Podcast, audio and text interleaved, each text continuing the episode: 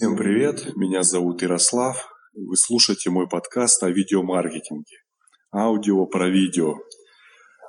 Это мой первый подкаст, и в дальнейшем, как и в этом подкасте, я буду рассказывать о видеомаркетинге именно на YouTube и в телевидении.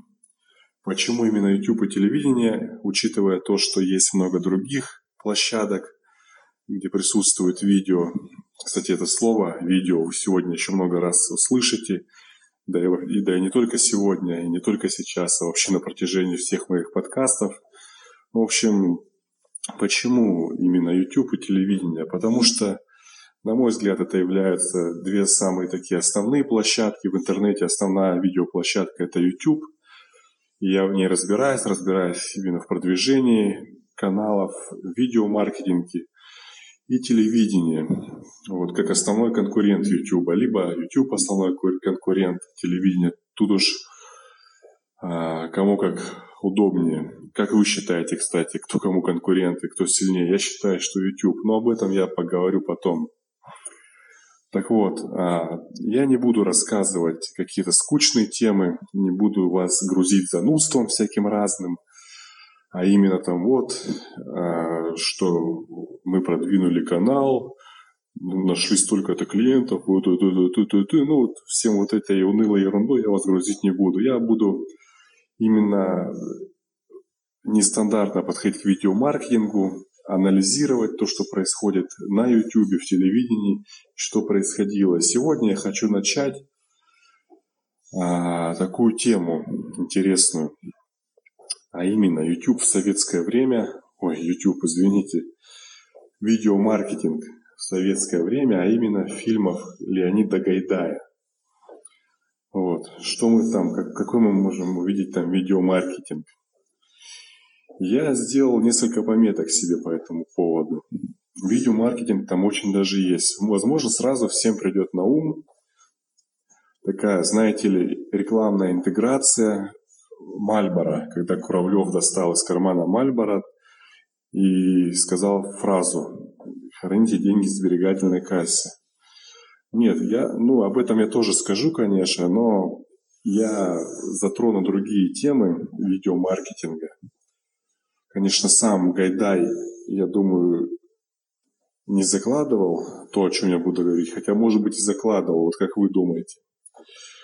Но я очень много интересного заметил, что даже сейчас можно у него поучиться. Так вот, если мы помним, то в то советское время были три основных таких хороших комедийных режиссера советских. Это Гайдай, Данелия и Рязанов. Если Гайдай, а, вернее, если Данелия снимал в основном с Рязановым такие ну, умные, назовем их так, комедии, где нужно было думать с какой-то иронией, вот там «Ирония судьбы» даже, да, есть фильм, то у, Гай, у Гайдая они были фильмы такие более простые, что ли, то есть, кстати, за что его и критиковали коллеги, что там особо думать-то и не надо. И это хорошо, и вот тут он, как говорится, снимал, как сейчас принято говорить, на широкую аудиторию – за счет, за счет чего он эту аудиторию завоевывал? Людям, людям нужна простота. Вот такое первое вам интересное сравнение э, с сегодняшним миром телевидения, ютуба, видеомаркетинга. То есть Гайдай уже тогда понял такую фишечку, что нужно снимать именно, ну, он так хотел во всяком случае, как говорится, каждому свое, но он именно хотел снимать и снимал на широкую аудиторию. И причем вот эта аудитория настолько широкая была, то есть его фильмы смотрели и до сих пор смотрят как рабочие, так и руководители, где он, кстати, также по-простому высмеивал наше руководство. Ну, не буду в эту тему сейчас углубляться. Все вы смотрели фильмы Гайдая, все вы знаете.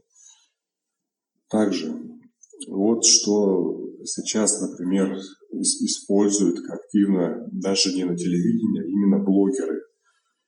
Это крылатые фразы.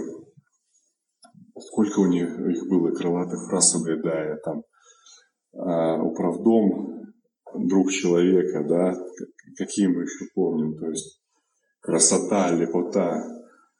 И эти фразы расходились по народу, и, соответственно, это была такая реклама, можно сказать. Ну, тогда это слово не сильно было применимо. Да, оно и не сейчас не применимо к его фильмам, но тем не менее, если вот так, с такой точки зрения посмотреть, то есть у каких сейчас блогеров такие крылатые фразы, которые, так сказать, их фишкой являются. Чьда у Эдварда Билла, потом у Фейса, у рэпера было Эшкере и так далее. Ну, то есть вы понимаете, о чем я говорю прекрасно. Вот.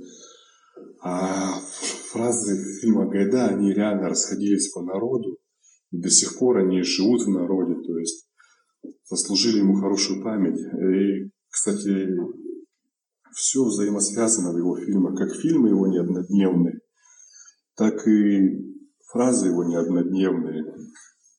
А вот насчет чеды и всех, всего вот этого прочего, я вот и не уверен, что это такое, знаете, не однодневное.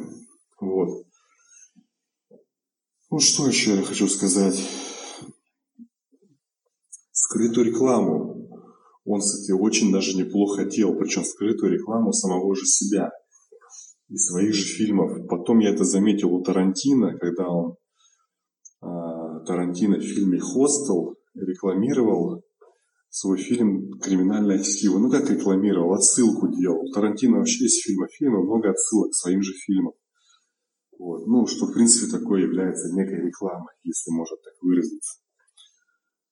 Так, э, если вы вспомните момент а, в бриллиантовой руке, когда таксист вез Горбункова, там несли пьяницы, он такой кричал мелодию из «Кавказской пленницы». Во-первых, это вот этого пьяницу сыграл сам Гайдай в эпизоде. Он во многих своих фильмах, вроде бы даже во всех, ну, снимался в эпизодах, как делают многие э, известные режиссеры. И тем самым э, «Кавказская пленница» еще на тот момент не вышла. Она только готовилась к выходу, то есть фильм готовился к выходу. Тем самым он такую некую отсылку и рекламу делал своего фильма «Кавказская пленница». Вот он, пожалуйста, скрытая реклама. Но Мало того, что скрыта, скрытая реклама, так он тогда уже этот прием применял, причем не стесняясь и не видя ни в этом ничего плохого, именно отсылку к своему фильму будущему. Я такое говорю, возможно, так кто-то еще делал. Я такое видел только у Тарантино. Я не все фильмы в этом мире пересмотрел, так что, ну, не могу сказать. Но именно в то время, это были, были 60-е годы, он уже тогда додумался до этого, за что ему уважение, конечно же, большое. Ну и также у него хорошая связь между фильмами, которая нитью идет своеобразно. Это один герой, Шурик, например, Шурик, который играет в нескольких его картинах, как и в «Операции И» другие приключения Шурика – так и в «Кавказской пленнице», и Иван Васильевич меняет профессию. И, конечно же, он уже тогда просек тему про котиков. Во многих своих фильмах он их использовал. Опять же, вспоминаем «Бриллиантовую руку», Иван Васильевич меняет профессию и так далее. То есть коты у него тоже были. Он уже тогда понимал, что коты захватят мир.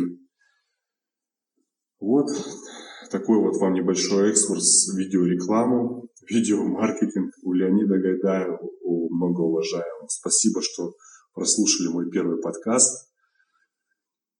Первый он, возможно, качество звука не очень хорошее, но постепенно я буду это улучшать, так что жду вашей поддержки в виде комментариев, лайков и вопросов. Спасибо вам.